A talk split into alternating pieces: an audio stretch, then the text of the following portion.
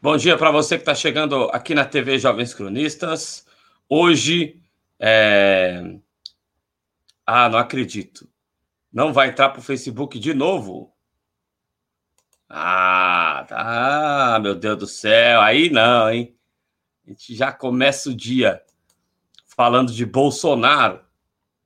E aí não sai para o Facebook. Daqui a pouco eu vou chamar aqui o companheiro Jonas Carreira, que está aqui conosco nesta edição do JC Manhã desta quarta-feira, dia 11 de novembro de 2020.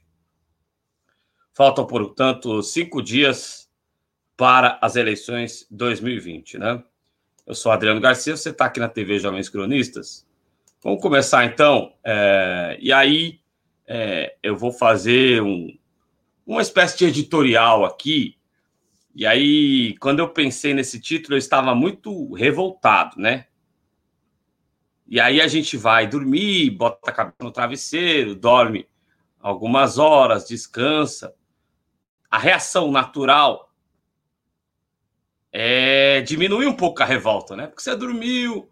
É, é claro que muitas vezes você acorda de mau humor, principalmente quando você, quando você acorda com a rinite atacada. Você muitas vezes acorda de mau humor, é, mas eu tenho, eu costumo acordar de bom humor, né? Não costumo acordar de mau humor, não.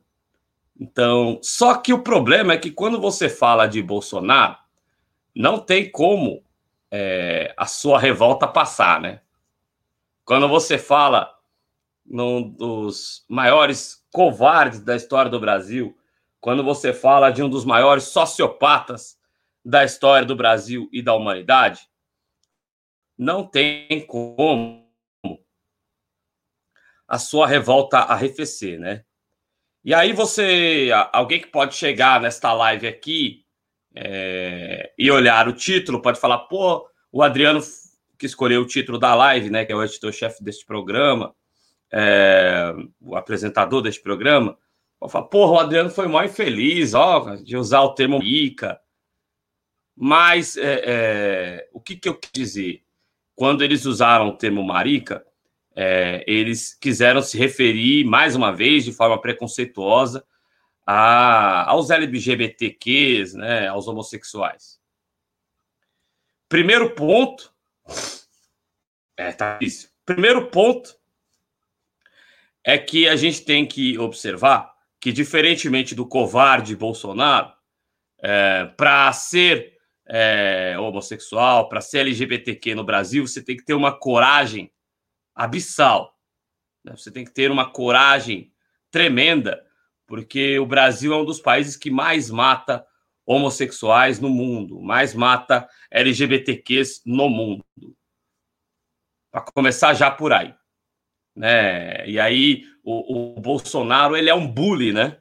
Porque ele é o cara que anda, que, que é aquele cara na escola que tenta intimidar a pessoa que, que já demonstra ser homossexual, né? Já demonstra é, não ter a heteronormatividade cis, né?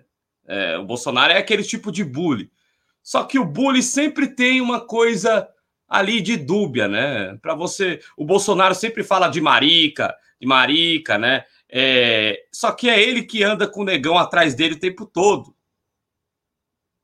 né? E ele, Bolsonaro, que tem um filho que é, assim como ele, covarde e não tem coragem de assumir a sua homossexualidade, né? Então, tá bem por aí. Uh, o Bolsonaro é uma das figuras mais nefastas da história do Brasil, uma figura absolutamente nojenta, um sociopata, e é, é, é que é difícil dizer que o Bolsonaro ultrapassou limites, né? Porque o Bolsonaro diariamente testa os limites. Desde lá de trás, desde quando ele era deputado. A questão é que quando ele era deputado, é, o que ele falava não representava nada, não tinha valia nenhuma. É, quando ele falou que para começar é, a consertar o Brasil tinha que matar 30 mil esquerdistas, o que ele falava não tinha significância nenhuma. Né? Aí ele começou a ter fóruns é, de TV aberta, né? fóruns de, de ter fóruns onde são populares, vamos assim dizer, programas populares para se mostrar, como teve na Rede TV, como teve na TV Bandeirantes, né? Mais precisamente Super Pop e CQC, que acabaram dando espaço para ele. O CQC até na época fingia que era contra tudo aquilo. Hoje em dia a gente sabe o que o Marcelo está fazendo, por exemplo. Né? É um apoiador do Bolsonaro. Então, é, é, e aí o Bolsonaro é, comemora é, a paralisação de teste da vacina, é, aparelha a Anvisa. O Bolsonaro não sabe separar o que são órgãos de Estado, porque ele vai passar e espero que passe antes de 2022. Chega de Bolsonaro, não dá para aguentar mais o Bolsonaro. O Bolsonaro vai passar, ele não é tão é, perturbado assim é, de saber que não vai passar, ele sabe que todo presidente passa.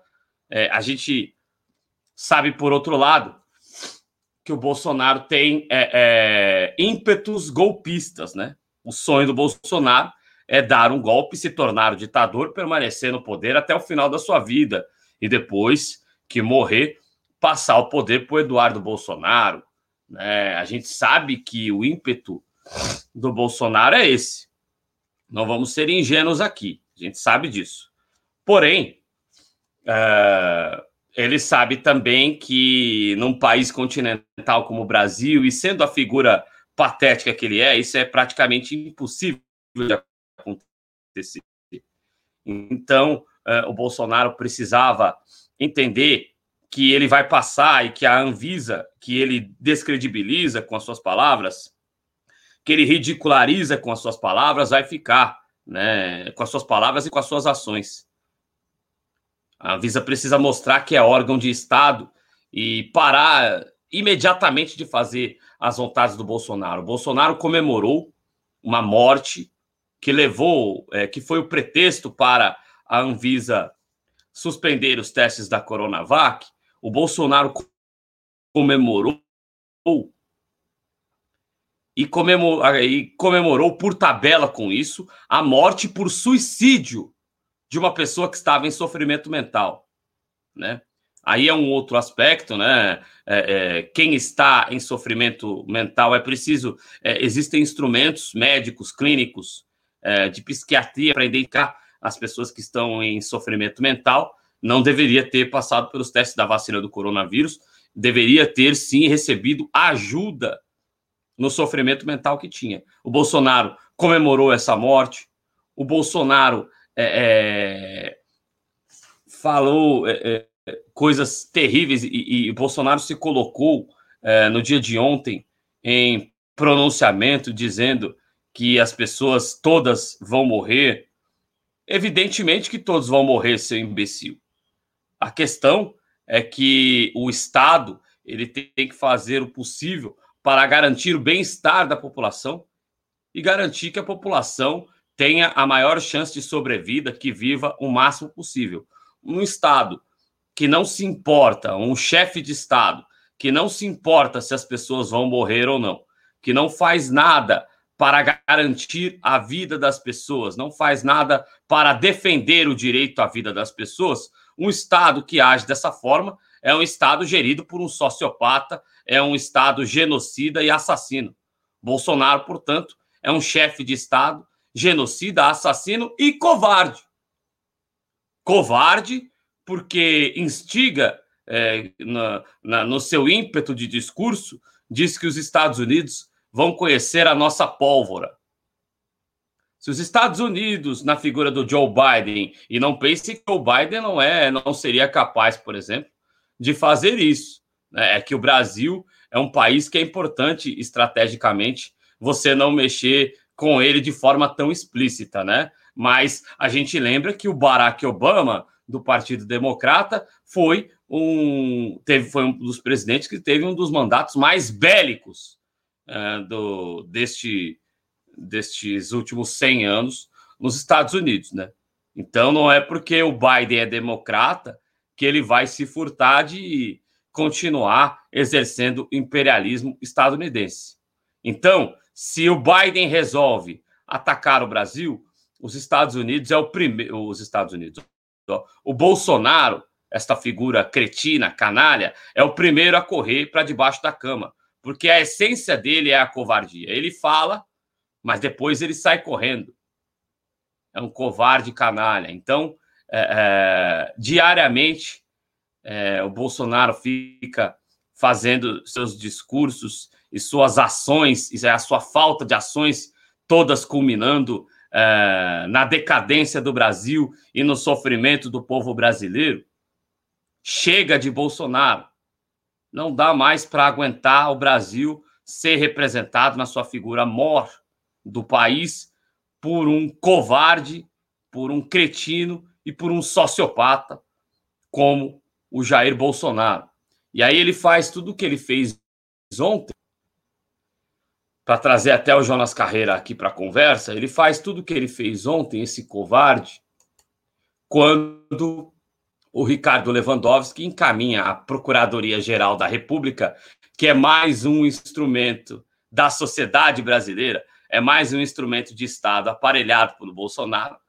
O Lewandowski encaminhou a, a, a Procuradoria-Geral da República uma notícia crime da Davids, né? É, uma queixa-crime que trata da, da, da, tentativa de influência do Bolsonaro nos processos envolvendo o seu filho, que assim como ele é ladrão, que assim como ele fez é, corrupção, né? Rachadinha não é rachadinha, é corrupção, é formação de quadrilha, é, é, é a síntese do que é a corrupção dentro do espaço público, né? Então, uh, o Lewandowski levou essa denúncia é, da Natália Bonavides, só que, é, é, como todo bom corrupto canalha, ele aparelhou, né? Ele colocou o homem dele na Procuradoria-Geral da República, então a gente não tem expectativa de que isso avance. É, Jonas Carreira, falei bastante aqui sobre a canalice do Jair Bolsonaro. Se você quiser acrescer algo em relação a isso, Chega de Bolsonaro, não dá mais para aguentar esta figura nefasta, esse sociopata representando o Brasil enquanto presidente da República. Jonas Carreira, bom dia para você. Bom dia, Adriano. Bom dia a todos e todas aí do, do chat que estão acompanhando. Um abraço a todo mundo que está conosco aqui nessa manhã. Então, é, então, Adriano, eu acho que você foi concretizou todo editorial, é, a introdu introdução né, da, da live de hoje. E eu só gostaria de complementar também, né, concordando que Bolsonaro ele passa por um momento, né, a gente vê, pode, podemos observar o filho, família, a qual ele tanto defendia como um, um baluarte né, da, da, da honestidade, né, como um, um, os cavaleiros salvadores da pátria que iriam salvar o Brasil, a nação da, da, corrupção, da corrupção do apocalipse, da corrupção petista. Né? Nossa bandeira jamais será vermelha, disse ele. Vamos metralhar é, a petezada aqui do Acre, disse ele num, num palanque. E nisso, nessa, vamos, né, nessas vamos frases Brasil, de, né? de, de cunho. Vamos varrer do Brasil. Vamos matar 30 Vamos mil. varrer o anticomunismo e por aí vai. Pois é. Nisso ele se elegeu. E hoje o que, que acontece? Brasil, economicamente falando, está à beira do caos. O Brasil, economicamente falando, está à beira do caos. O Paulo Guedes, que é o posto piranga, não está conseguindo implementar a sua agenda. E se conseguir implementar a sua agenda, vai cair mais ainda. Então, assim, acho que Deus está ajudando nisso. É, o Brasil caminha por uma hiperinflação caminha para uma crise. Os filhos, ao qual ele disse é, no Jornal Nacional, em plena campanha, que era uma família honesta, um está sendo quase que caçado aí, correndo o risco de ser caçado por corrupção. É, o seu, o seu, o seu, a sua política externa está caindo, está tá desfarelando, está esfarelando, que era a política externa, o único que mantinha a política externa de Jair Bolsonaro era o Trump. Então, o que é que ele tem que fazer? correr uh, para uma espécie de um populismo ao qual não me agrada, né? Mas agradou 57 milhões de pessoas com essas frases eh, que pega, né? Querendo ou não pega, tira do armário aí muito conservador, muito muito armamentista aí e diga-se de passagem até religiosas, né? Então assim ele corre ele corre para esse esse populismo barato. Eu espero que a nação brasileira caia na real e consiga identificar os verdadeiros problemas do Brasil em torno dessa, desse tipo de frase dele, né?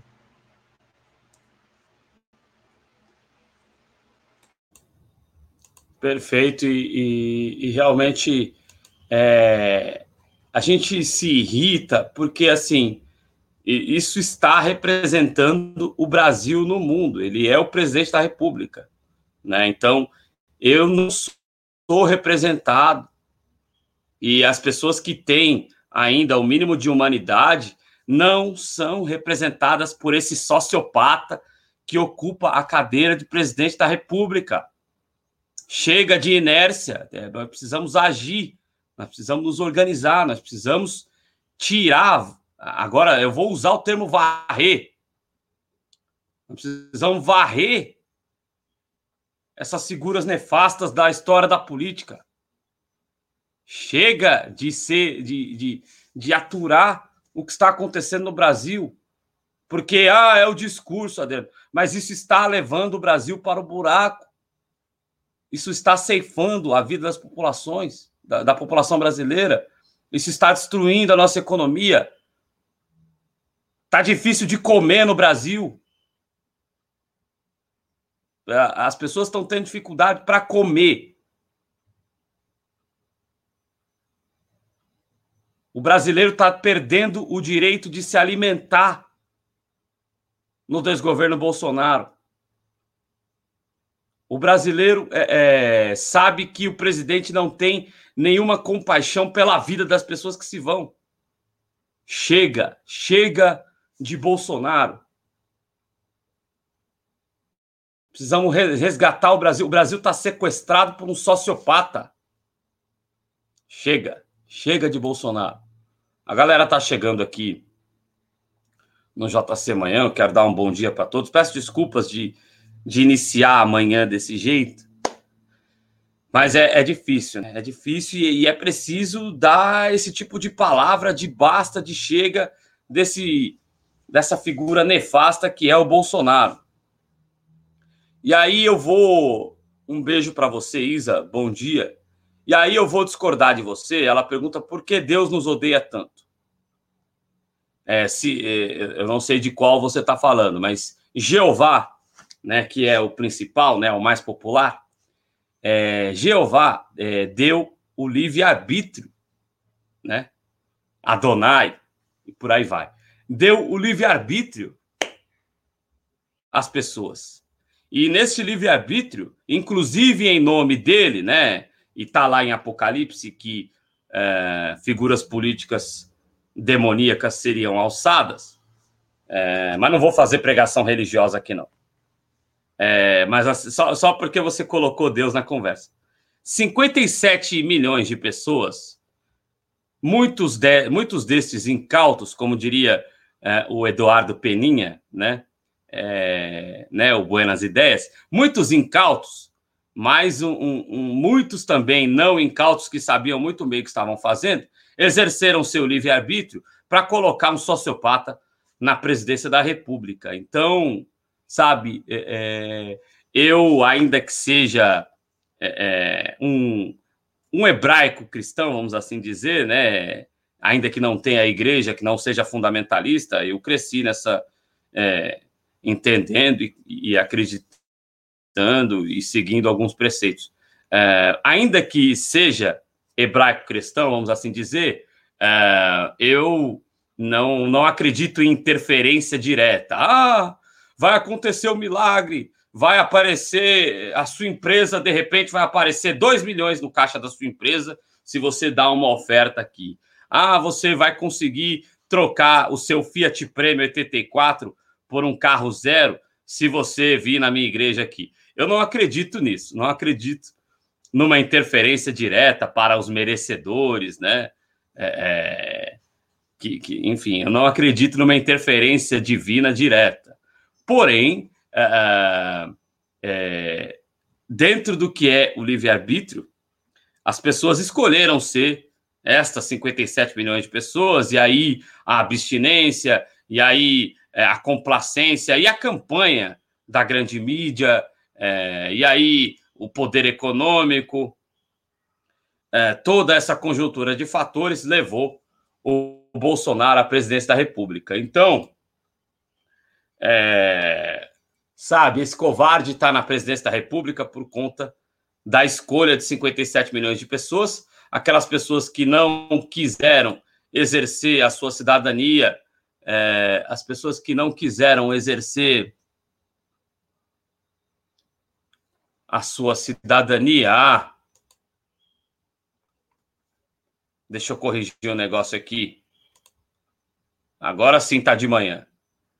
Desculpe. Então vamos lá.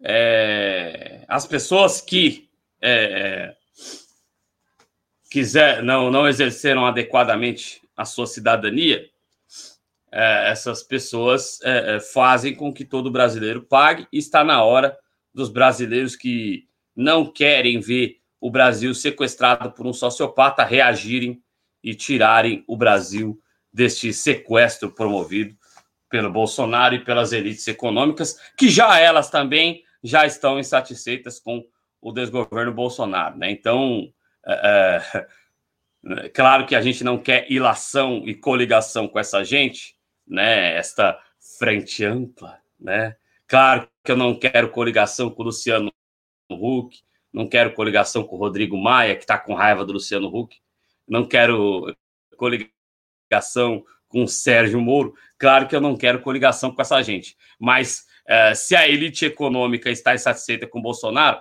é sinal de que é hora de atacá-lo, porque quem manda, na verdade, é a elite econômica, o povo, infelizmente, não manda nada. Eu quero agradecer aqui a, ao João Batista Castro Alves, né, que tem esse nome forte, é, se tornou membro aqui da TV Jovens Cronistas e também mandou uma contribuição para a gente aqui dando boa tarde, né? Eu não sei se ele está aqui no Brasil, mas ele dá boa tarde para a gente. É, é e, e, e, sempre, né? É, dizendo boa tarde, companheiros e companheiras progressistas, socialistas, nacionalistas e democratas. É isso aí, nós somos isso mesmo.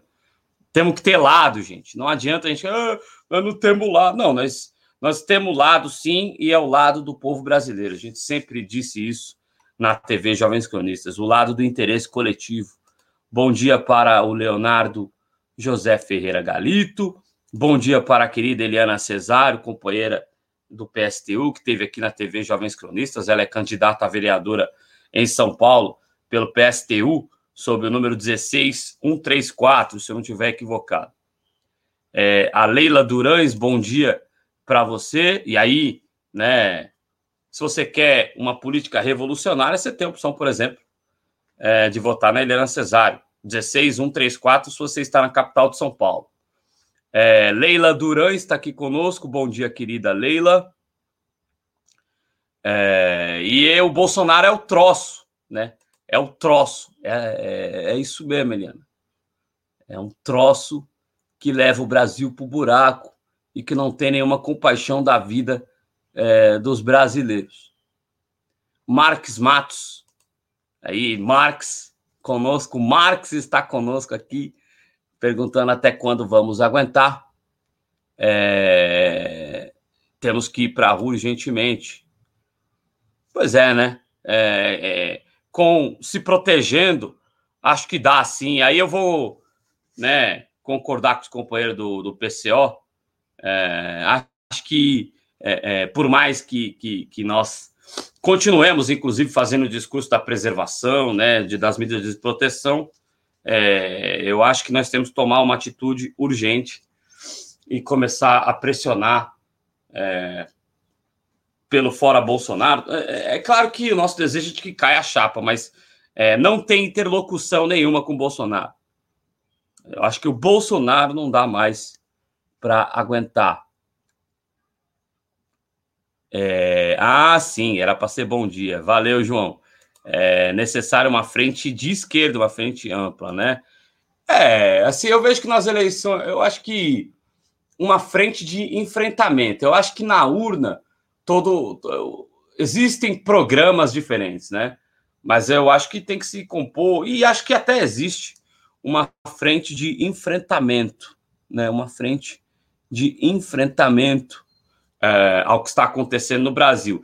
E tem também o que a Eliana Cesar está falando, né? É, é, difícil formar uma frente de esquerda porque uh, existem questões sistêmicas, né? É, existem os reformistas, né? Que o, Jonas Carreira tem um termo até que eu acho engraçado, né? Esquerda liberal. Existe a esquerda reformista, né? Para mudar um pouquinho seu termo, Jonas, não te podemos, você pode continuar usando, mas assim, existe o que a gente tecnicamente chama de esquerda, é, esquerda reformista e existe a esquerda é, anticapitalista, a esquerda revolucionária. É, o objetivo de bem comum e de retirada de, desse sociopata do poder é o mesmo, porém é, é, exercido de forma diferente e com conceitos programáticos, ideais, ideologias diferenciadas, né? É, eu acho que os projetos têm que ser apresentados para a população, mas na hora do enfrentamento eu tenho certeza que está todo mundo junto, eu acho que é por aí né? Mas eu, eu, não sou daquele cara que quer podar. Ah, a Fernanda Melchiona tem que retirar a candidatura dela. Por quê? A candidatura extraordinária lá em Porto Alegre. Ah, o, o Tato tem que retirar a candidatura. Ontem surgiu uma polêmica aí de que a Glaze teria mandado o Tato tirar, é, pedir voto para o Boulos. Eu não acredito nisso. Foi a Glaze que colocou o Tato lá. Uh, sabe, eu não. E outra, eu acho, eu acho uma falta de respeito com o programa do partido, acho uma falta de respeito com o próprio Gilmar Tato, depois dele ter sido tão agraciado pela, pela presidência do Partido dos Trabalhadores, é, acho que é descabido. Eu acho que assim, tem convergência de programa, lá em Florianópolis teve, não adiantou nada. É, ou, por enquanto, em termos de pesquisa, não está adiantando nada. Mas assim, é, é Teve convergência em Porto Alegre entre o PC do B e o PT? Legal, mas é que o PC do B que não é mais PC do B, né? É, é, movi é, é, Movimento 65. A gente já falou isso ontem aqui com o Ulisses Santos. Mas assim, é, onde tem convergência programática, beleza. Agora, eu não acho que seja obrigatório é, um partido. Eu, eu, cito muito o caso de Porto Alegre, porque para mim ele é muito didático. Porra, é, a campanha e, e, o enfrentamento da Fernanda é diferente do enfrentamento da Manu. Tem que ter. É, é, tem que ter, é necessário, é importante ter. Eu não acho que você tenha que. Ah, vamos sempre converger em uma candidatura só. Isso não é, é garantia de êxito. É... Então, é, é boa. É, é, antes da a gente entrar no próximo tema do programa, eu, eu vou até. É, e aí, se você, Jonas, quiser opinar um pouquinho sobre isso, eu não sei se você está acompanhando a campanha no Rio de Janeiro. É, posso até te mandar depois é, é o vídeo do horário eleitoral gratuito. É, Marcos Matos está dizendo aqui é, você, que o Marcos Matos é de esquerda no Rio, como eu de esquerda, Marcos Matos no Rio, apoiarei a Marta Rocha sem condição. É, militante tem que ter uma noção de conjuntura. E, e, assim, eu concordo, porque você olha a identidade visual, eu não vi, eu não tive a oportunidade de ver Sabatina, debate no Rio de Janeiro, mas assim, você olha a identidade visual da campanha da Marta Rocha, parece campanha do falecido, e não faz falta nenhuma, do Romeu Tuma aqui em São Paulo, sabe? O Romeu Tuma era o cara que tinha aquela identidade do xerife, né? O Romeu Tuma, historicamente, é lembrado como o cara que, na época da ditadura, é, secretário de Segurança Pública que era, saía, é, e secretário de Segurança Pública da ditadura, então, né?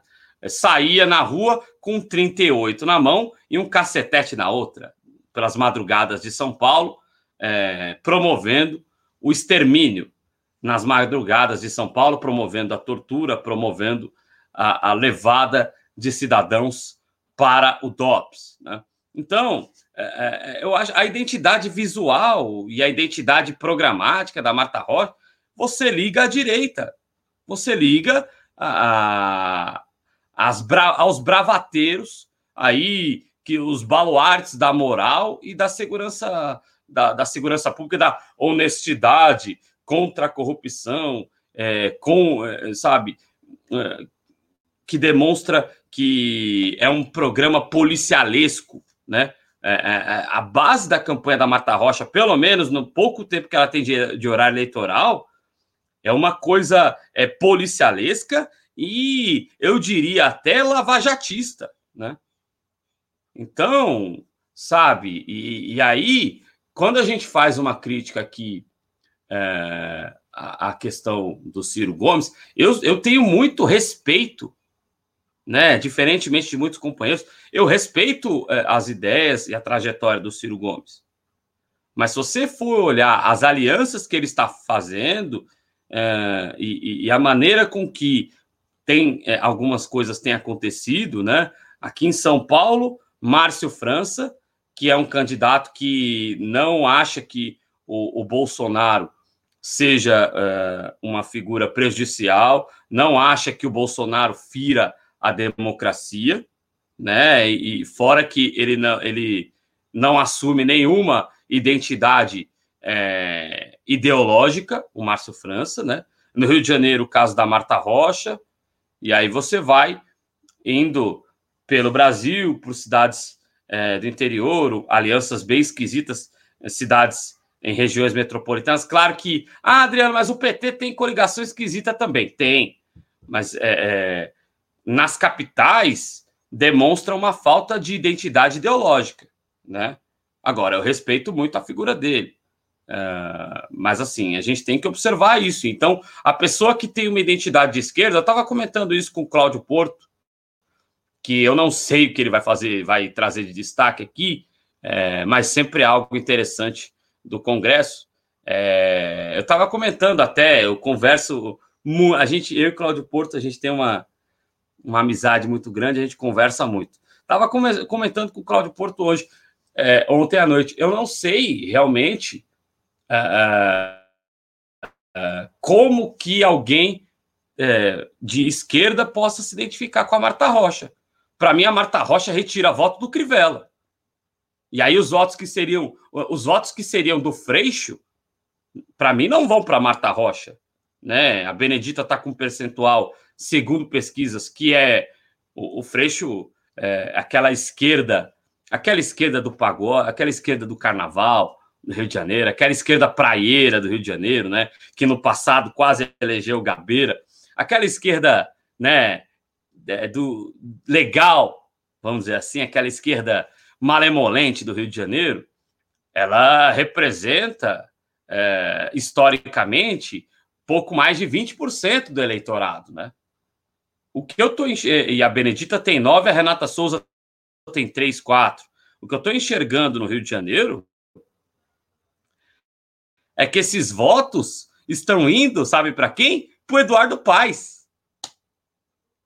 Então, eu acho que no Rio de Janeiro é, é, é um quadro muito estranho para onde estão indo os votos que seriam do Freixo. Infelizmente, a campanha da Benê não, não conseguiu, pelo menos em pesquisa, vamos ver na urna, é, absorver isso, e aí isso vai daquela análise de que isso se deve realmente a, a um abandono que o Partido dos Trabalhadores, infelizmente, teve da, da sua militância, do seu protagonismo no Rio de Janeiro. PT abandonou, surgiu o PSOL, PSOL cresceu, tomou esse protagonismo, e aí, quando o PSOL coloca a Renata, é, que ainda não é conhecida do eleitorado e coloca por uma bandeira, eu sou a candidata que representa a Marielle, é, acaba não se comunicando, né? É, existem figuras dentro do pessoal que, caso do Chico Alencar, caso do Tarcísio Mota, que, que poderiam ter sido candidatos, que poderiam ter uma votação muito mais expressiva, são conhecidos da população carioca, da população fluminense, é, mas é, escolheram ser candidatos a vereadores, né, para tentar inflar a Câmara de Vereadores do Rio de Janeiro, gente. eu, é, é, o pessoal ele é tão forte no Rio de Janeiro que eu entendo que é, poderia eleger candidatos mesmo sem esses dois grandes puxadores de votos. Então eu acho que o pessoal ele cometeu um erro gravíssimo no Rio de Janeiro de, de quase que abdicar, né? Eu, com todo respeito à Renata Souza, mas é, a Renata Souza é uma candidatura simbólica que não é a candidatura da Marielle Franco, ainda que represente a candidatura da Marielle Franco.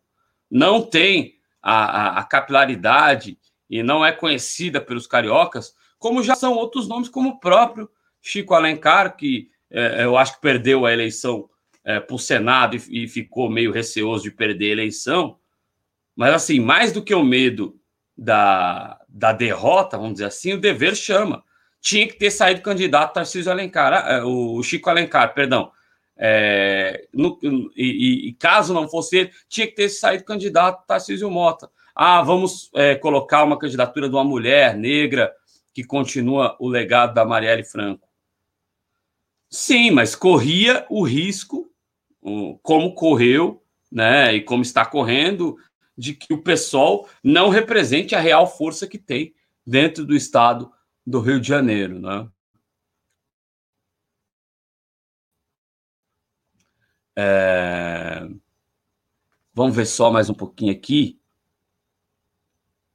mais de 30%. É, é, nós já estamos numa hiperinflação, né? Nós já estamos numa hiperinflação. Tá realmente muito difícil de comer no Brasil. Não dá mais para aguentar esse estágio é, de coisas que nós estamos vivendo aqui no Brasil, né? Bom dia também ao companheiro anti-imperialismo Eduardo Lima. Ele já teve aqui na TV Jovens Cronistas, tem lá o canal Eduardo Lima Anti-Imperialismo. É, e fala da. É, corrupção, evidentemente tem. É... Não, então, eu acho que tem que falar de corrupção, sim. É, é, eu acho que tem que falar de corrupção, sim. Eu estou dizendo que a narrativa utilizada pela Marta Rocha é uma narrativa que me lembra candidaturas conservadoras. É, é, é isso que eu estou dizendo, Eduardo, mas eu não estou dizendo que. E, e, e, a Lava Jato é um instrumento corrupto também. Então, como é que você vai falar de corrupção falando de uma operação que é corrupta e que faz lawfare como a Lava Jato? Essa é a questão, né, Eduardo? Grande abraço para você. Em breve, é, queremos você aqui também. É, mais uma vez aqui na TV Jovens Cronistas. O Marcos Matos fala de identitarismo aqui. Jonas, você quer opinar um pouquinho sobre essa questão do Rio de Janeiro? É, a, a, Marta Rocha é candidata pelo Partido Democrático Trabalhista, o PDT, mas a gente não consegue. E com todo respeito, temos vários amigos. Eu tenho vários amigos do PDT, eu não tenho nada contra, não, viu, gente? Tenho até. É, até gosto de algumas coisas que o Ciro traz. É, não gosto de algumas narrativas que ele usa, mas gosto de muitas coisas que ele traz e Tomara que a reunião que houve com o Lula tenha servido para cessarem os ataques. É, mas é, você tem essa mesma percepção que eu? A identidade da Marta Rocha não é uma identidade ligada é, às causas populares, né? Acho que ela tira voto do Crivella. Você também tem essa mesma percepção, ou Jonas Carreiro? Então, Adriano, é... quando, quando se fala da Marta Rocha, tem que, tem que citar o partido ao qual ela está inserida. E assim, é, todos me conhecem, inclusive você, o, o, o Cláudio, da, dos meus posicionamentos, é, enquanto a um partido ao qual milito. Né? Eu, sei, eu levo em consideração o seguinte, a seguinte frase, se você for para criticar algo externo, você tem que também olhar o que está dentro da sua casa. Então, sempre Sempre quando eu faço críticas, eu faço críticas ao PT. Todo mundo é publicamente sabe do aqui que eu sou militante do PT e sempre ter, teci críticas ao, ao, PT, principalmente ao que ele tem feito em São Paulo, a escolha do Dilma Tato. Eu não, não sou a favor de retirar a campanha do Dilma Tato agora, eu sou a favor de que o PT, eu sou a favor na nomeação, contra a nomeação do Gilmar Tato, mas agora que já já está aí já caminho andado, então não, não, não, não, não com essa ideia de agora, no meio da guerra, tirar as tropas ali do PT Então, assim, eu sou eu sou contra a nomeação. Sempre fui a, a favor de uma nomeação mais popular dentro de São Paulo e até mesmo uma coligação esquerda dentro de São Paulo. Então, sempre eu faço críticas ao meu partido e não gosto de criticar o partido dos outros. Eu acho que isso daí tem que ficar, é, tem que ficar no âmbito da militância de determinado partido. Eu me filiei ao PT para tentar moldar aquilo que eu achei errado dentro do PT, algumas, algumas coisas, algumas autocríticas que tinha que ser vista dentro do PT, então me filiei ao PT a isso, a tentar melhorar o a qual eu acho que chegue uh, a, a, a uma possível caminho de um socialismo dentro do Brasil. Então, sim, eu faço críticas ao meu partido antes de criticar o partido dos outros. Mas, como, foi pedida a minha opinião sobre a Mata Rocha, eu acho que o caminho que a Mata Rocha está seguindo é um caminho de agenda de alguns, de alguns, de alguns candidatos dentro do PDT. É, eu, eu concordo com, com, concordo com o nacionalismo dentro da esquerda. O PT, na figura do Lula, teve, teve, teve políticas nacionalistas. Devemos lembrar do PND, o Plano Nacional de Defesa, desenvolvido no governo petista, na gestão do Lula, dentro da, das Forças Armadas.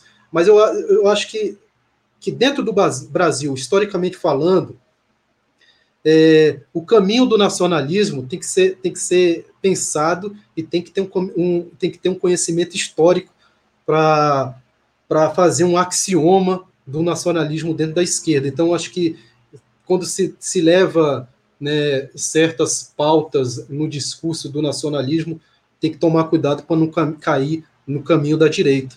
Então, assim, essa, essa é a minha concepção. É, enquanto a campanha do Rio de Janeiro eu, como cidadão, eu, como cidadão, me vejo na campanha da Benê, da Benedita. Não me vejo na campanha da Marta Rocha e, e de outros e de outros aí, outros componentes aí da esquerda. Mas assim, essa essa é a minha, minha concepção e eu concordo que sim, ela deve, ela toma o discurso da Marta Rocha, pega ali um pouquinho da, da, da do quintal da direita. É, não estou criticando o posicionamento dela como delegada, eu acho que a esquerda tem que, tem que se aproximar dentro de alguns setores da segurança pública, sim. É, eu, eu gosto, por exemplo, Coronel Ibs, né, que é do PSOL, se eu não me engano, ele está como vice, eu não estou acompanhando, ele está como vice do, da candidatura lá do PSOL, na prefeitura. Eu acompanho o trabalho dele, é coronel da PM, sofreu fake news aí de um youtuber da direita, sofreu por muito tempo fake news, né? Então, assim, é um militar inserido, né? Então é um trabalho é um, é um trabalho essencial dentro da dentro dentro da, da corporação ali da polícia militar. É um coronel da PM. É, assim como tem muitos major, capitão, estão se elegendo dentro do, do espectro da esquerda. E como também tem pastores neopentecostais inseridos também dentro do espectro da esquerda. Então, acho que a esquerda tem que sim se aproximar de certos setores da segurança pública que demonizam a militância e certos setores do, do, da religiosidade, religião, principalmente se falando do neopentecostais. Então, assim, não, não tenho críticas porém, nenhuma a. Porém, se colocar figura... ideologicamente, né? Que é, é, é, eu acho que é essa a nossa crítica que a gente está fazendo a Marta Rocha. Não tem problema nenhum em trazer, ainda que eu acho que traga me parece, é, me parece que vai ser, caso ela seja eleita, um governo repressivo. Me parece que vai continuar a repressão nas comunidades, vai continuar a repressão à juventude negra e pobre do Rio de Janeiro. É, é isso que, apesar que ela é candidata a prefeita, mas acho que é, é a narrativa que ela traz não é uma narrativa que atenda aos nossos interesses. Agora, também não sou, acho que é, é, tem que ter gente de todos os setores. É, é, não sou um cara que vai demonizar a entrada também, Jonas. Pode prosseguir. É, então, essa é a minha opinião sobre a Marta Rocha. Não tenho críticas nenhuma a posicionamento profissional dela, posição profissional dela, nenhuma. Eu até concordo, eu acho legal né, ter uma delegada dentro da fileira da, da, do progressista. É, e a minha crítica a esse, a esse nacionalismo, temos que ter cuidado e respeitar a memória do Brizola. Né? O Brizola foi um nacionalista que lutou contra o nacionalismo. Né? A, a, legalidade a qual ele pautava era uma luta contra o nacionalismo da direita, que estava vindo o golpe militar, que depois veio aquelas frases Brasil ame ou deixo, né? Aquele, esse nacionalismo que chama os seus compatriotas de marica, eu, eu devemos expulsar. Né? Então, para entrar um nacionalismo dentro da esquerda, nós temos que ler alguns livros e respeitar a memória do Brizola, que ali sim foi um nacionalista, respeitar a memória do, do Getúlio. Né? Diga-se de passagem, Lula sempre é, respeitou essas figuras. Né? Lula fez elogios a Getúlio, Lula fazia elogios a Brizola, e Lula sempre respeitou a figura de Ciro Gomes, nunca teceu nenhuma crítica ad hominem ao Ciro Gomes. Então, é, é, é, isso que falta, né? Um nacionalismo que não, não, não, não exclua ninguém, né? nenhum compatriota, e abrace todo mundo, e não chame ninguém de marica, como a gente tem visto o Brasil acima de tudo e Deus acima de todos, e os maricas ali é, e as pessoas sendo chamadas de maricas. Então, assim, não sejamos hipócritas no nacionalismo. Né? É esse o nacionalismo que eu, que eu vejo que tem que ser inserido dentro da esquerda. Concordo, Jonas, e é, é o, o Getúlio ele ter, é uma figura muito polêmica, né? Teve é, o pai dos pobres, né? Teve muitas ações importantes, teve é, também momentos controversos, como entregar a Olga Benário para Hitler, né? É, e não adianta dizer que não foi ele que foi o STF, porque o STF era aparelhado. Então, teve essa situação, é, mas eu acho que pior do que ele ter entregue a Olga para o Hitler foi depois o velho ter feito aliança com ele, né? É. Sabe, eu acho que é uma, é uma questão de hombridade. Porra, o cara entregou a mulher que eu amava, aí vamos entrar para o campo sentimental. O cara entregou a mulher que eu amava para o Hitler matar.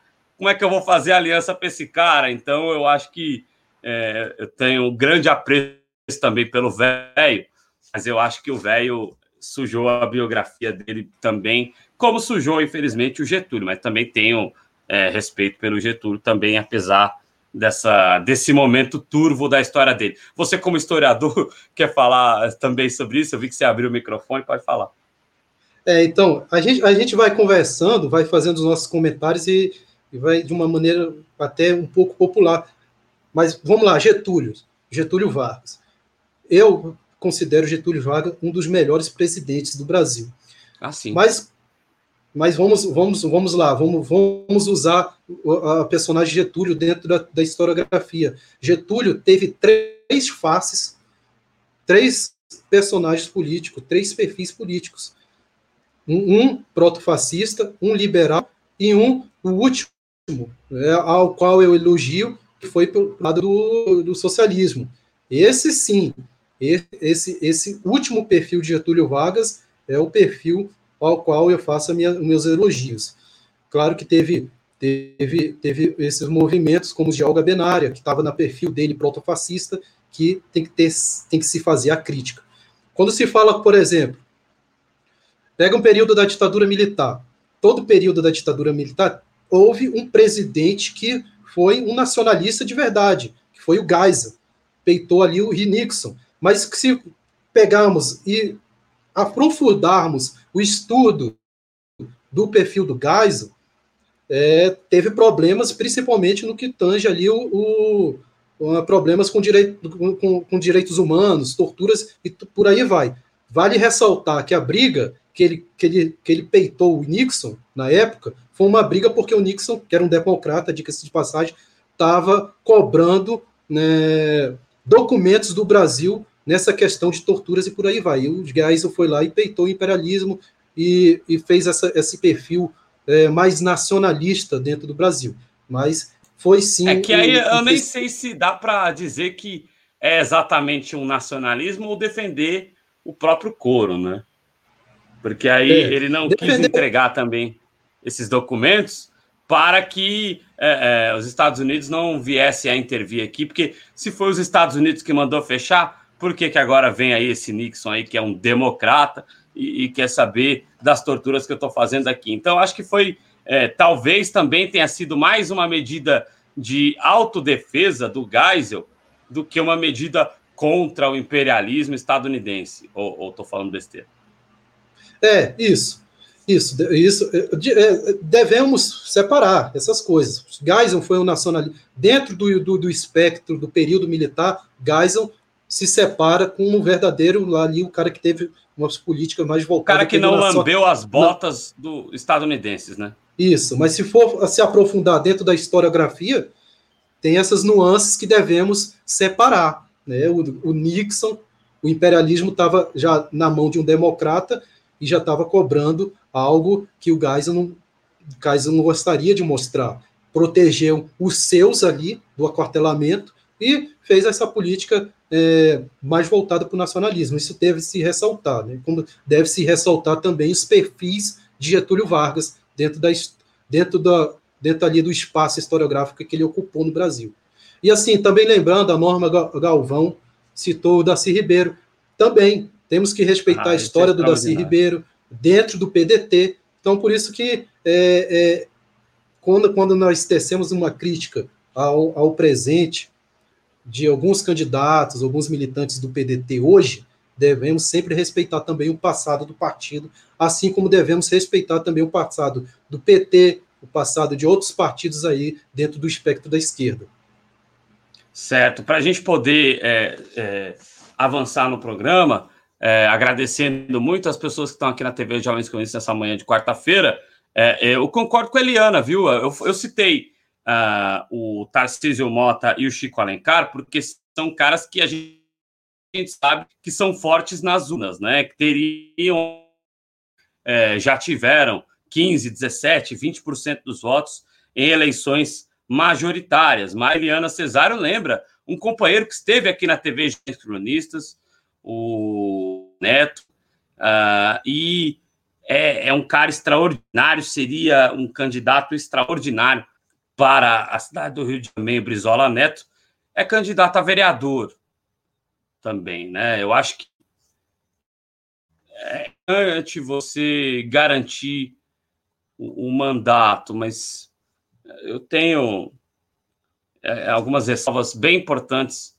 É, eu até fazê-las da maneira que eu queria fazer, porque eu sou um cara um pouco explosivo, mas, mas eu, eu tenho bastante, muitas ressalvas em relação a, ao papel do pessoal no Rio de Janeiro, que deveria ser um papel de. Porque e o pessoal no Rio assumiu a lacuna que o PT, infelizmente, deixou no Rio de Janeiro. O PT.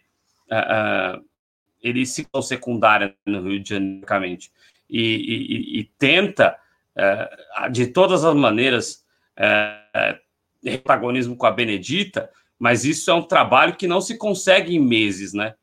Isso é um trabalho de construção, e essa construção, infelizmente, tomara que a Benê possa chegar ao segundo turno, mas esse, esse trabalho não foi, é, não dá para você reconstruir é, em, poucos meses, em, em, poucos dias, né? Poucos meses aí, dias de campanha, 90 dias de campanha, não dá para você reconstruir uma lacuna é, de anos e anos é, de uma posição secundária do dentro é, da cidade e do estado do Rio de Janeiro, lamentavelmente, né? É uma pena. Bom, bom dia para quem está chegando aqui, está chegando aqui. A Lanine Casais, nossa amiga, dizendo aqui que ainda há tempo de unirmos as forças para ir ao segundo turno em São Paulo, certamente se referindo a Boulos e Erundina, né? Votasse em São Paulo, iria em Boulos e Erundina, e no Rio de Janeiro, na governadora Benedita. É isso aí. É isso aí. Eu só acho que é, é, é a população desse vai estar. Os programas eles são colocados, né? É, abaixo imperialismo, exatamente. É... Bom, a, a Norma Galvão está no Rio 13 e também tem o seu candidato a vereador no Rio de Janeiro. Valeu, Norma Galvão.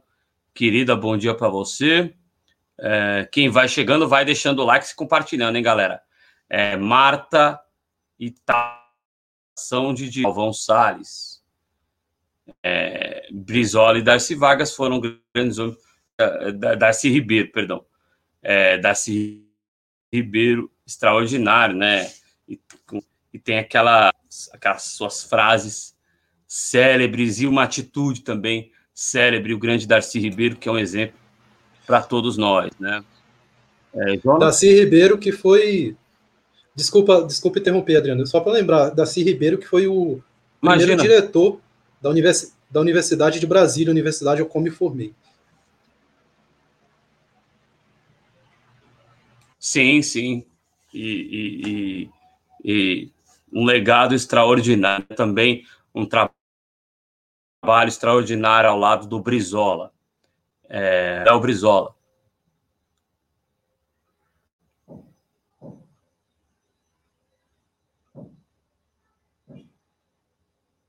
Bitcoin fala do César Batista aqui. É, é, bom. É, vamos lá. Voltar para aqui. É, e a gente, o Jonas Carreira, é, eu sinceramente não acredito é que a transnacional espanhola vá é, é, resolver o problema da população, porque durante todo esse período ela demonstrou que estava preocupada só em lucrar, em sobrelucrar.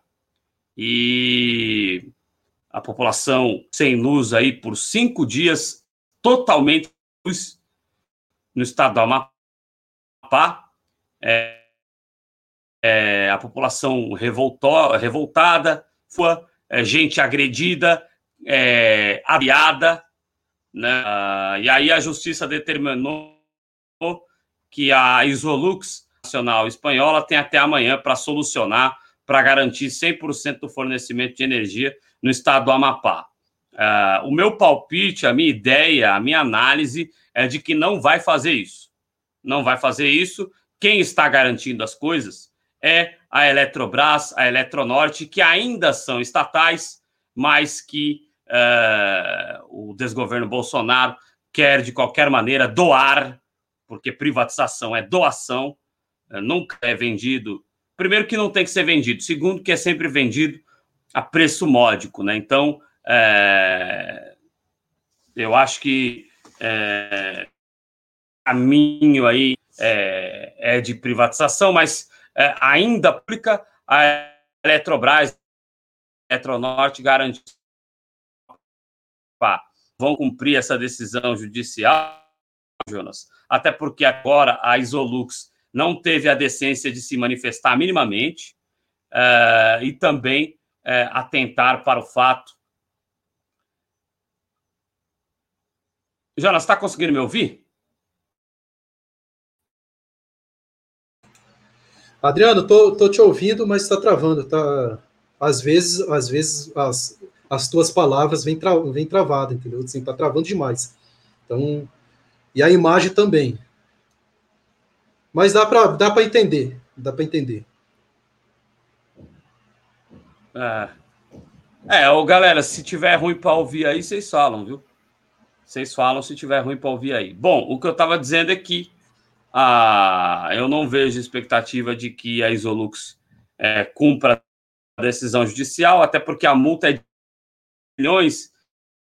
Tudo que eles roubaram da população do Amapá, é dinheiro de pinga para eles. Jonas, qual que é a percepção que você tem sobre essa decisão judicial é, envolvendo o Estado do Amapá? Você tem alguma esperança de que essa transnacional passe a respeitar a população do estado do Amapá?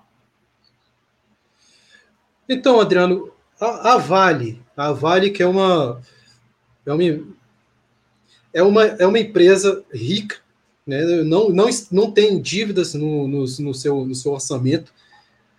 Até hoje, não respeitou, não respeitou as vítimas é, dos acidentes que aconteceram nas barragens. Imagina a Isolux, que é uma empresa quebrada, cheio de dívida, teve que fazer cortes é, em planos emergenciais para manter o seu lucro e conseguir pagar suas dívidas. Imagina uma empresa dessa, que se encontra-se em falência, vai conseguir é, solucionar um apagão, sendo que ela cortou os planos de emergen emergenciais. Era para essa empresa já ter um plano de emergência no momento que acontecesse esse acidente. Ela, ela cortou os planos emergenciais para tentar ter, angariar mais lucro e conseguir assim pagar suas dívidas. Então, é uma empresa que está na falência, uma empresa quebrada, e não, tá, não, não com certeza não vai conseguir chegar a esse caminho de solucionar uh, em menos de 24 horas, ou em 24 horas, até mesmo em uma semana, o que está acontecendo no Amapá.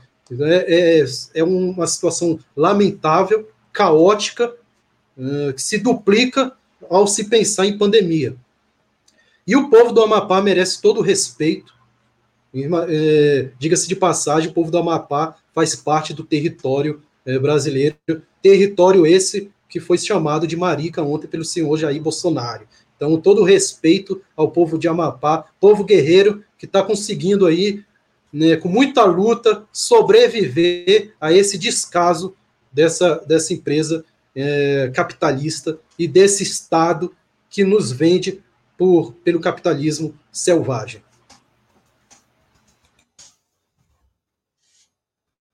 Perfeito. Aí o Jonas Carreira falando para a gente sobre essa questão que está aí no estado do Amapá, né? E é, continua o esquema de racionamento lá para poder terminar essa manchete, continua o esquema de relacionamento de racionamento de energia lá e é, os bairros periféricos, as regiões mais afastadas, evidentemente são é, as regiões que menos têm recebido energia elétrica. Isso tem revoltado a população.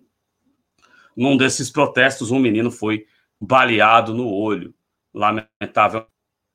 Bom, esse é o JC Manhã. Continue participando aqui. Um bom dia para o Antônio Carlos, que está participando aqui conosco. Bom, é... o Jonas Carreira, é... o suspeito de. O suspeito não, né? Palhaçada. É... Eu vou te contar um negócio, hein? É, é, se é uma pessoa é, que tem a condição social que eu tenho, de mal conseguir me alimentar direito, se é uma pessoa que está passando dificuldade, se é uma pessoa que tem é, um Corcel 73, como diria Raul Seixas, é, você tem uma situação de que a pessoa é culpada e achincalhada publicamente, né? É culpada até de, de pegar uma lata de sardinha para comer no supermercado. Mas é quando o cara é um empresário, quando o cara tem posses, quando o cara.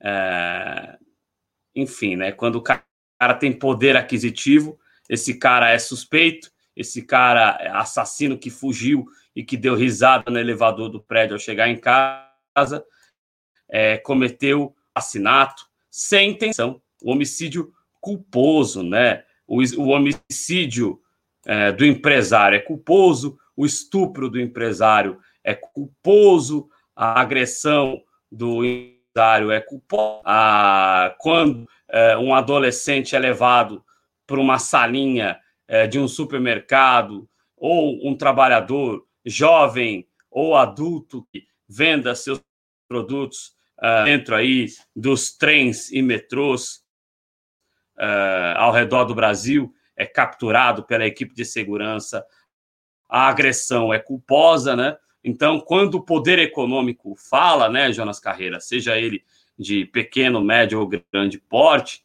a, o dolo é sempre revertido para é, algo culposo, né? Para livrar a cara daqueles que têm poder econômico.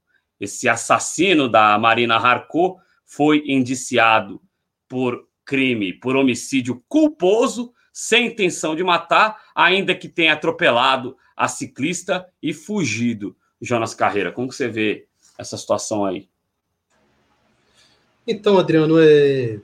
não sou muito entendedor do direito, assim como eu, eu acho que na minha posição agora, quem estaria bem melhor para comentar esse o, o, ato se é culposo ou não, mas no, no, nos meandros técnicos eram o Guilherme Azevedo. Mas vamos lá, sim, eu acho que o cara, o cara poderia até ah, não sim. ter intenção de matar, poderia cometer um acidente dirigindo lá e de repente, sei lá, aconteceu alguma, alguma coisa dentro do carro e ele perdeu a direção atropelou sem querer. Mas quando acontece isso, geralmente, eu acho, na minha opinião, a pessoa desce do carro e, e presta os primeiros socorros, liga para o SAMU, liga para alguma coisa para tentar ajudar a pessoa. Agora, a partir do momento que a pessoa comete um, um, comete um ato desse e pega o seu carro e foge, como aconteceu com esse, com esse, com esse criminoso, isso, isso não torna-se mais, não entra mais nesse, nessa, nessa discussão se é culposo, se não é. Eu acho que sim, ele teve intenção de matar a partir do momento que ele atropelou, viu a pessoa ali acidentada e fugiu. Fugiu. O cara tem que ter, tinha, que ter, tinha que ter pelo menos prestado socorros ali, pedido ajuda de alguém para tentar reanimar a, vi, a, a, pessoa que foi atropelada. Então, assim, é, é, é mais uma situação dentro do. mais uma aberração judiciária. Ao meu, ao, ao, ao meu ponto de vista, lembrando de novo, não sou técnico na área de direito, mas eu, como cidadão, vejo isso como mais uma aberração, mais uma injustiça sendo feita aos nossos olhos, aos olhos da sociedade, e tem que ser, tem que ser reivindicado, tem que ser, tem que ser explorado esse assunto, tem que ser, tem, tem que ser levado à militância, manifestado nas redes sociais e nas ruas. Tem que parar com esse tipo de, de, de de aberrações judiciárias que têm acontecido ultimamente, né? Então, essa é a minha opinião, Adriano. Perfeito. Perfeito, Jonas Carreira.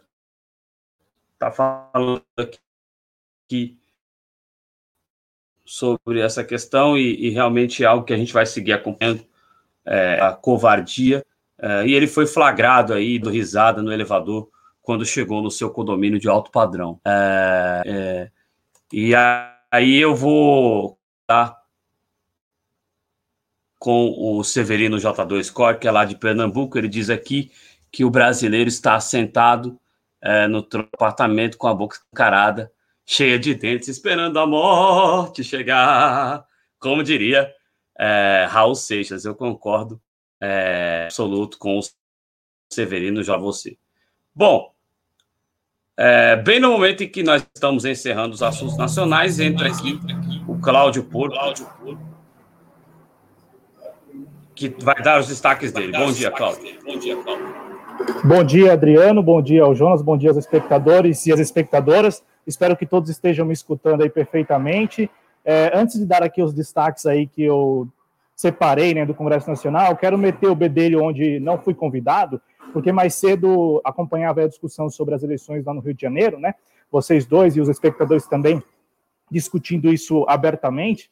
E, e, eu quero só ponderar algumas questões, porque todas as vezes que nós aqui discutimos, né, e eu na condição até de editor de política e sociedade, a gente conversa muito a respeito disso com os cronistas, né, sobre como se posicionar, não que se tem alguma censura, mas como que a gente deve analisar esse contexto, né, que é um contexto um tanto complexo, e por isso que demanda muita atenção de quem está aqui, né, no ar, colocando a cara e colocando os assuntos, é, pautando, esses, pautando esses temas.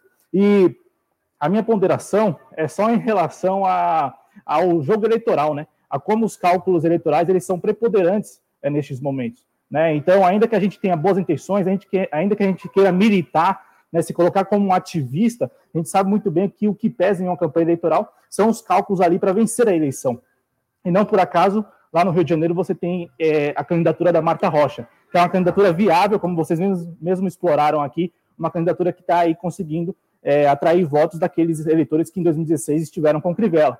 Então, o cálculo eleitoral é muito, muito preponderante nessa, nessa situação. Aqui em São Paulo não é diferente também com a candidatura do Guilherme Boulos, né? Então, você tem também todo um, todo um apelo em busca de votos. Então, é, a ponderação que eu faço é que, ainda que a gente tenha muitas boas intenções, ainda que a gente, é, não, eu digo a gente, não apenas os jovens cronistas, mas todos os militantes, todos aqueles que estão acompanhando com certo ar de absurdo tudo isso que nós estamos ah, assistindo, é, ainda que a gente tenha boas intenções, a gente tem que levar em consideração muito que em campanha eleitoral o que vale é o cálculo partidário, o que vale é ganhar a eleição. E não por acaso você tem essas candidaturas aí que é, nos deixam um tanto perplexos, assim, né? Porque se colocam de uma forma, mas na, na bem da verdade está conseguindo voto é, de um outro grupo. Então fica essa ponderação sobre um assunto que vocês não me convidaram para falar, mas eu estou aqui colocando para o nosso público também. É, a respeito dos assuntos que eu tenho a tratar hoje, é, eu separei aqui para a gente alguns assuntos que são muito importantes. O primeiro, ainda que não seja tão importante, porque a gente sabe muito bem que tem muito da, da política em todo, em todo esse debate, né? Que é em relação à vacina, em relação a essa, esse, esse estranhamento que já não é de hoje entre o, o desgoverno federal e o governo paulista, o governo de João Dória.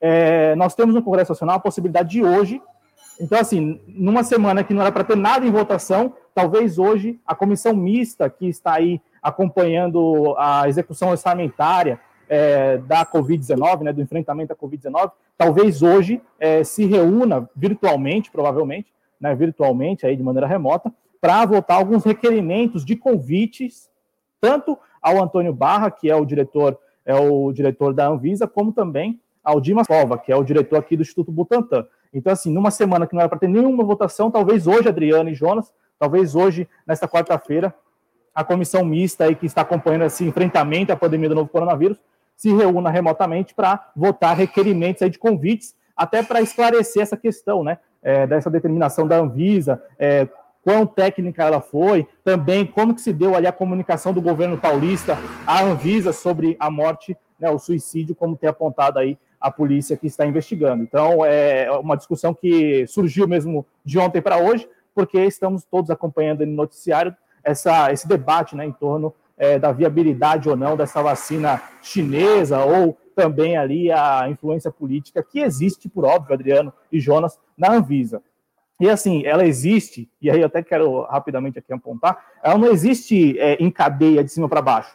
Não quer dizer que o Bolsonaro passou um fio lá para o Antônio Barra e com isso o Antônio Barra é, decidiu ali suspender né, as, a, as pesquisas em torno da, da Coronavac. Não é isso. A gente sabe muito bem que o, o, o Antônio Barra ele é um é, influenciado do Bolsonaro. Ele, ele já tem os ideais, já carrega com ele os ideais que defende também o desgoverno federal. Então, com isso, essa determinação, ela não, não precisa de um fio do Bolsonaro, ela não precisa de um, um, ato concreto, assim, olha, por favor, meu filho, agora você vai lá e suspenda as investiga a pesquisa do, do João Dória, porque eu preciso criar um fato novo, preciso criar um assunto que chame toda a atenção da, da pauta no, é, do noticiário brasileiro. Não, é, é, algo que já está inerente porque é um escolhido, né? É um escolhido do Bolsonaro para Anvisa, para dirigir ali a, a, a, este órgão regulador. Então, é, eu, eu, fico, porque desde ontem eu fico pensando, muita gente fica colocando, a, apontando o dedo para o presidente Bolsonaro. De fato, tem que apontar, só que você não tem uma, um efeito em cadeia mesmo, né? Uma ordem de cima para baixo. É, é, inerente já à posição em que foi colocada o Antônio Barra para dirigir a Anvisa. É, e também, Adriano, para terminar aqui a minha. Me permite uma parte minha... em relação a Por isso, favor. Cláudio. Então, ainda que não seja algo em cadeia, é algo pensado quando você nomeia um, um, cara que você sabe que você não precisa nem mandar. É como é, aquele técnico de futebol, já que eu sou narrador e comentarista esportivo, é como aquele técnico de futebol que só no sinal, só no olhar, o jogador já entende o que ele quer, né? Então, é, ainda que não seja um direcionamento direto, é, no fundo tem um, um, um ordenamento aí que indica o aparelhamento do Estado. Se eu, não, se eu estiver falando bobagem, pode me corrigir. Não, é exatamente isso. E um aparelhamento que não vem de hoje. É, e, e, mais, né? Você tem nesse episódio da vacina, da, da Coronavac aqui, né? É, até uma posição, digamos, é, cômoda para a Anvisa. Por quê? Porque, de fato, é, ocorreu tal episódio adverso, né? Então, assim, tecnicamente, a Anvisa tem respaldo para suspender a, ali a, a, as pesquisas, né? Até porque há, há, muitas dúvidas ainda, Adriano, sobre como que se deu a comunicação entre o governo do Estado, o Instituto Butantan e a própria Anvisa. Né? Então, por isso que eu reforço aqui que o Congresso Nacional está aí, inclusive os requerimentos são do senador Rogério Carvalho, do PT de Sergipe, do Randolfo Rodrigues, que sempre é o primeiro a protocolar requerimentos, ele sempre sai na frente, meu. É incrível como o Randolfo Rodrigues ele, ele é muito rápido ali na Secretaria de Protocolos do Congresso Nacional e também dos, do, do deputado, é, deputado isso, Confúcio Moura, do MDB de Tocantins, né? São esses três aí. Ah, não, senador, perdão. Senador também Confúcio Moura, é, do MDB do Tocantins. São esses três senadores aí que protocolaram é, requerimentos pedindo que tanto o Antônio Barra Torres, da Anvisa, como o Dimas Tadeu Covas, Dimas Tadeu Covas, né? Gente está falando de aparelhamento, bom, aqui em São Paulo isso é uma realidade crônica de, há muito tempo. Mas tem lá o Dimas Tadeu Covas, que é, é o diretor do Instituto Butantan, também, caso esse, esse requerimento seja aí votado, Adriano e espectadores, ele também pode vir a ser convidado né, para prestar esse prestar esclarecimento sobre esse episódio, né? Rapidinho, Adriano. É, também ontem tivemos mais uma nota de repúdio do Rodrigo Maia, né? Ele que foi ao Twitter se manifestar aí sobre esse episódio da vacina e, enfim, né? Uma nota de repúdio típica de Rodrigo Maia, né? Bem mureteira, usando até algumas, né? Alguns, alguns insights que não, não são próprios, né? Porque não, não, não foi dele, por exemplo. Ele falou de maricas, né? É engraçado, Adriano, porque rapidinho é, engraçado, na nota de repúdio do Rodrigo Maia, ele fala de hiperinflação. E vocês se lembram que a gente conversou ontem aqui na minha participação?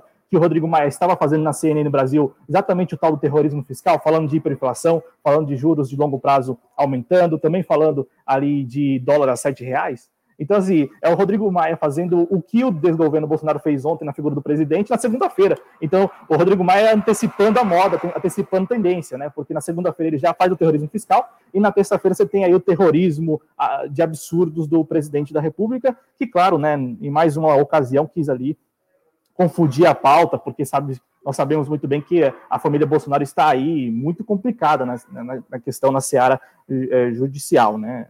Isso está ficando cada vez mais claro, pelo menos é, não, não, digo que isso, no final das contas, como até o Jonas colocou no redação de sábado, no final das contas irá é, corresponder às nossas expectativas, que seria, de repente, o desmonte dessa quadrilha, né, dessa organização criminosa. Mas a gente tem acompanhado que nos últimos dias, né, nos últimos cinco dias, principalmente, nos últimos seis dias, Adriano e Jonas, tem aumentado a escalada de notícias desfavoráveis ao Flávio Bolsonaro na mídia, inclusive criando essa atmosfera que, ainda que a gente é, concorde aqui que de repente não dará em nada, mas criando uma atmosfera que é a seguinte: a prisão do Flávio Bolsonaro é iminente, a prisão do Flávio Bolsonaro virá aí com poucos dias. Ainda que a gente é, saiba que isso não, não corresponde muito à realidade, mas você tem essa gera, atmosfera. Cláudio, gera uma pressão popular sobre o nome do Flávio, do Flávio Bolsonaro que incomoda o, o, o presidente, né? É, incomoda todos eles, né? Então, não por acaso o Bolsonaro ontem deu aquela extravasada que é para, de fato, tirar qualquer pauta, né, tirar isso da pauta com muita rapidez, e de fato conseguiu. Né? Ontem mesmo você teve lá a notícia do, da notícia crime do, do STF, do ministro Lewandowski ao a PGR, sobre essa questão do Flávio Bolsonaro, da organização criminosa e tal, e isso praticamente ficou de maneira muito secundária na mídia. Né? O que prevaleceu mesmo foram os absurdos ditos pelo Bolsonaro, que, aliás, Adriano, é, fugiu um pouco do tom das últimas, dos últimos dois meses. Né? Ele, ele mantinha um tom mais de ponderação, até porque conseguiu o que queria, né, para os seus é, objetivos enquanto desgoverno, uma base no, no, Congresso, alguns senadores e deputados ali apoiando explicitamente o seu desgoverno. E, então tem essa, tem essa mudança de tom, mas é uma mudança de tom muito abrupta, então a gente não, não consegue aí é, aferir se isso se manterá pelos próximos dias ou se foi somente ali é, ontem, né, num, num, discurso e tudo mais. Adriano, para encerrar minha participação mesmo, é, uma notícia sobre a autonomia do Banco Central. É, o deputado Celso Maldaner, do é, MDB, ele que é do MDB lá de Santa Catarina, Adriano, é, ele que é o relator da, do PLP 112, que é a autonomia do Banco Central pelo desgoverno Bolsonaro. É um projeto de lei complementar que foi enviado ano passado pelo desgoverno Bolsonaro, também visando a autonomia do Banco Central. E aí ele já ontem se posicionou a respeito do PL do PLP 19, né, que é da autonomia do Banco Central, aprovado na semana passada, né, no Senado Federal. Ele disse que dá para juntar os textos e com isso trabalhar numa articulação mútua aí que garantirá, que, perdão, que garantirá lá na frente é, a autonomia mesmo do, do Banco Central. Então o nome do sujeito é deputado Celso Maldaner, ele que é o relator neste momento do, da autonomia do Banco Central na Câmara dos Deputados. Quero rapidinho aqui também destacar que tem, é, é, é as coisas são muito assim, né, Adriano? Eles estão fazendo de tudo para confundir a opinião pública, falando que tanto a autonomia do Banco Central como os depósitos voluntários, à vista e a prazo, são a mesma coisa. Tanto é que na matéria do portal da Câmara, eles, eles, eles acabam que, em dado momento ali do texto, é, falando que é uma coisa é a mesma coisa, né? Então, as duas coisas são a mesma coisa. Quando a gente sabe muito bem, explicou ao longo das duas últimas semanas que uma coisa é uma coisa, outra coisa é outra coisa, né? E é preciso distinguir mesmo, porque são projetos diferentes que, ainda que sejam aprovados simultaneamente, paralelamente, são projetos que visam é, objetivos, têm como objetivos coisas diferentes, coisas distintas.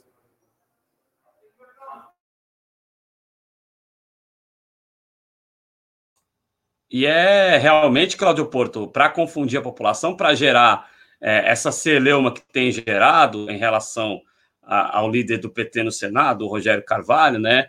É, e aí você tem é, também, é, você desvirtua do que é o problema mais grave, né? Você concentra as críticas em relação, pô, tá fazendo gol contra, como é, tem outras pessoas que fazem também, né? A gente tem inimigos claros mas as pessoas querem arrumar inimigo do lado de cá, né, Jonas? Mas assim, é, é, as pessoas é, é, é, têm a situação sob um plano que não tem de ser visto, né? E aí acabam é, não sabendo que projeto é o quê, e acabam desfocando da luta real, que é a luta para que o Estado, ainda que não exerça de forma cidadã, você, o Jonas, você, Cláudio, o Jonas sempre falam disso, mas que pelo menos o, o, o governo, o, aquele chefe de Estado, o Estado brasileiro tenha e não passe para o sistema econômico o controle da economia brasileira, no caso, com a autonomia do central. Né? É, esses os temas. É, o, o, o, Cláudio, fica aqui, vamos todo mundo junto. É, o, quero mandar um abraço aqui para o Moacir Surdo, é, bom dia para você, professor Ulisses Santos, que teve uma participação brilhante aqui ontem no JC Manhã, está aqui também, está aqui também conosco. Adriano. É, várias manhãs ela aqui conosco, ela que é a nossa membra. Se torne membro se você, membro, membra, se você puder. Jonas, você quer acrescentar algo sobre o que o Cláudio colocou? Fica à vontade.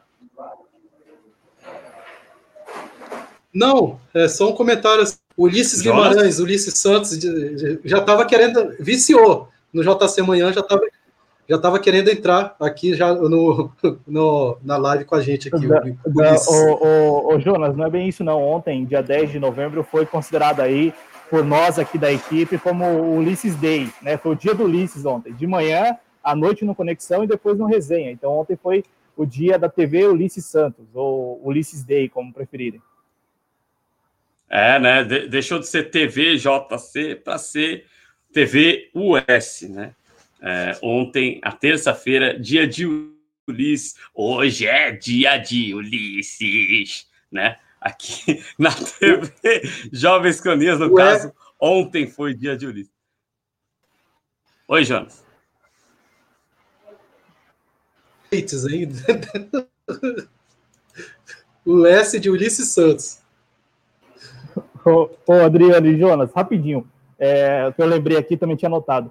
É, claro que quando eu, eu venho trazer esses destaques aqui, eu dou uma passada no portal da Câmara, dou uma passada no portal do Congresso, no portal do Senado.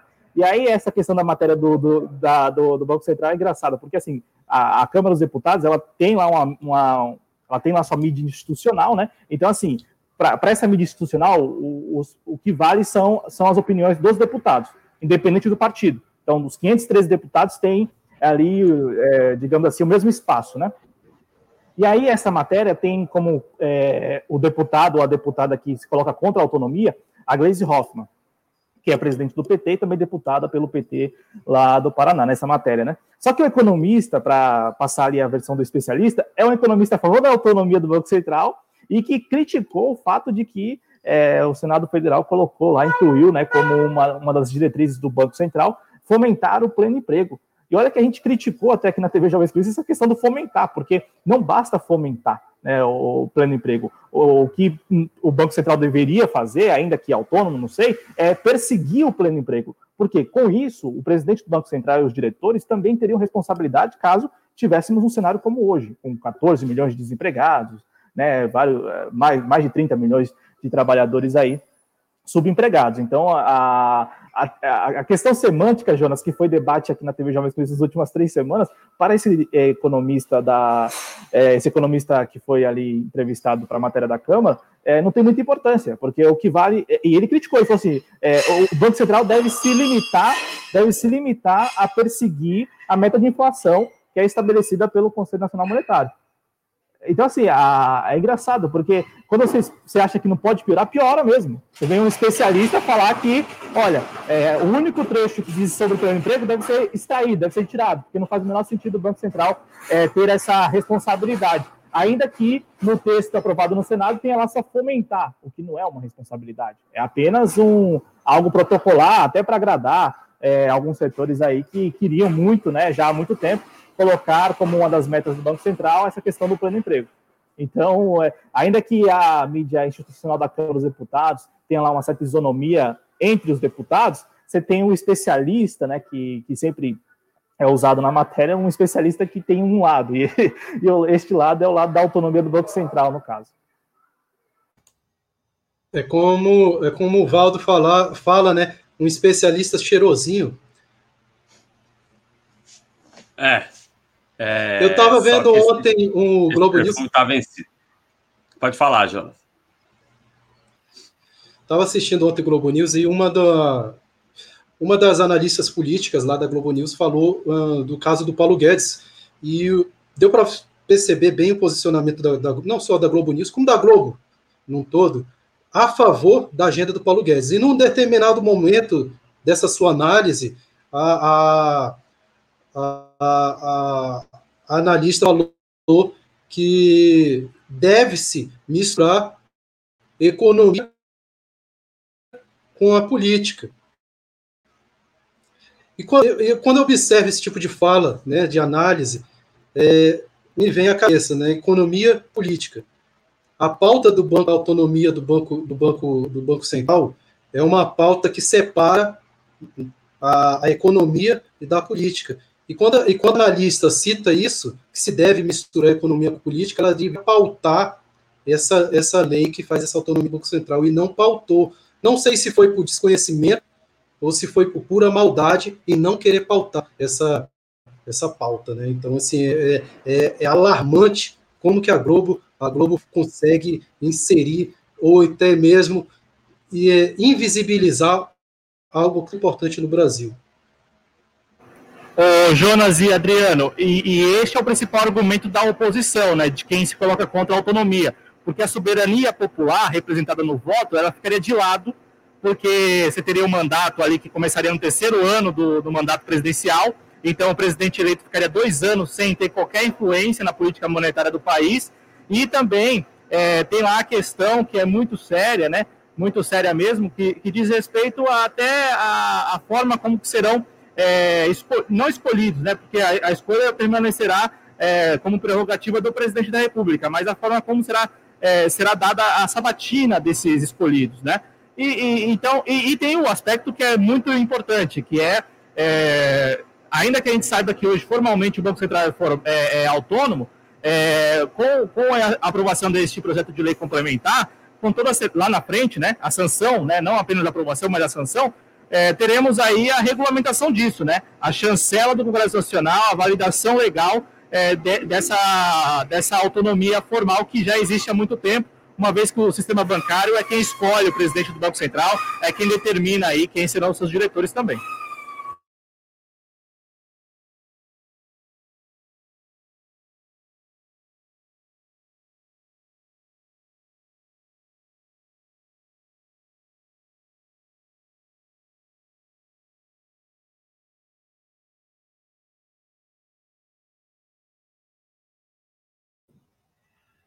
Ufa, consegui meu microfone tendo depois.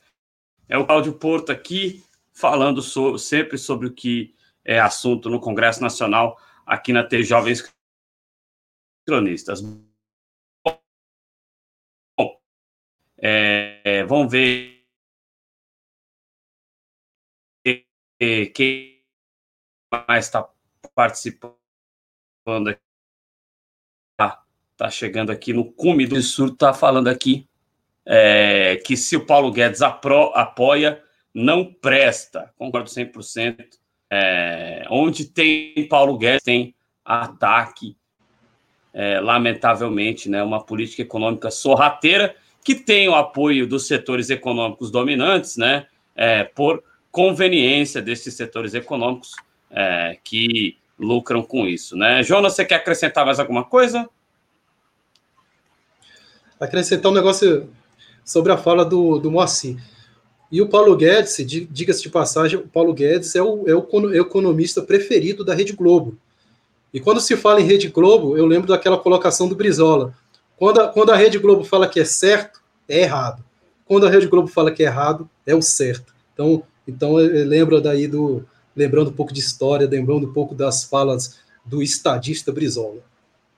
É, e aí deixando claro a instituição Rede Globo, né? Nada contra os profissionais da Globo. Quando você tem e, e o jornalismo ele representa, né, institucional do, né? Então, quando você tem é, um apoio à política econômica partindo de um programa jornalístico da Globo, você sabe que essa ordem vem do gatekeeper, né? Como a gente lembra é, da aula de jornalismo, essa ordem, para você que não é jornalista, não sabe, essa ordem do chefe vem de cima. É, bom, para a gente poder encerrar aqui o nosso programa, Pode só dizer rapidamente que, é, Cláudio. É uma correção, eu falei Conselho Nacional Monetário, é claro, né? Conselho Monetário Nacional, CMN, então uma correção feita aqui ao vivo. E, e também, já que lembraram aí do Brizola, lembrar também, não, não chegou a ser um estadista, né? mas foi um grande jornalista, o Paulo Henrique Amorim, que dizia o seguinte, né? É, sempre que jornalista acha que o patrão é colega de trabalho, né? Como a Mira Leitão acha que. A Mira Leitão e também né, o, o, o Carlos Roberto Sanderberg, eles acham que os patrões deles é, são colegas de trabalho, né? Então, assim, quando você vê jornalista falando que patrão é colega de trabalho, desconfie. Então, uma homenagem também ao Paulo Henrique Amorim, que sempre falava isso, né? Que essas ordens elas vêm de, elas vêm de cima, né? Elas vêm de cima e o, e o jornalista ainda fala assim, meu colega de trabalho, é, meu colega de trabalho, meu patrão é colega de trabalho. Então fica, fica, fiquem atentos aí, né? fiquem atentos a essa questão de jornalista que considera patrão um colega de trabalho. Exatamente, Cláudio, muito bem falando, lembrado. Jonas. Falando, falando em jornalismo, gostaria também de lembrar ontem as falas do Bolsonaro. Nem o William Vac, o William Vac, da, nem o William Vac, que agora é da CNN, conseguiu engolir as falas do Bolsonaro. Ontem ele fez uma crítica ao Bolsonaro no, na CNN. Vale a pena alguém assistir nas redes sociais aí, tá, tá rolando aí nas redes sociais. Nem o William Vac aguentou as falas do Bolsonaro ontem. É. Haja estômago para aguentar aquilo ali. E, e, como eu disse no início do programa, um editorial até forte, até saindo um pouquinho do padrão de qualidade da cronistas. Desculpa é, aos companheiros que fazem parte da TV Jovens Cronistas. Chega de Bolsonaro já, né? Chega. Sabe? Não dá mais para conviver no mesmo território que o Bolsonaro. Bom, para a gente poder encerrar o programa, é, e aqui junto com, a, com o Cláudio Porto, só que é, dias depois da vacina ter ali, parceria com a BioNTech, uma efetividade nos testes da fase 3 de 90%. É, a Rússia apresenta a Sputnik 5, tendo uma eficácia de 92%, né? 2% a mais. É... eu acho que vocês estão me ouvindo aí, não estão? Ô, Cláudio, você não está me ouvindo aí? Eu tive um problema de som há, alguns minutos atrás e a galera tá falando ainda do som. Eu acho que tá dando para ouvir, gente. Eu é. acho que está dando para ouvir. Não, não. É, porque os companheiros tá, aqui tá estão ouvindo. Tá dando para ouvir. Tá dando para ouvir. Ô, aqui, às vezes dá aquela congelada.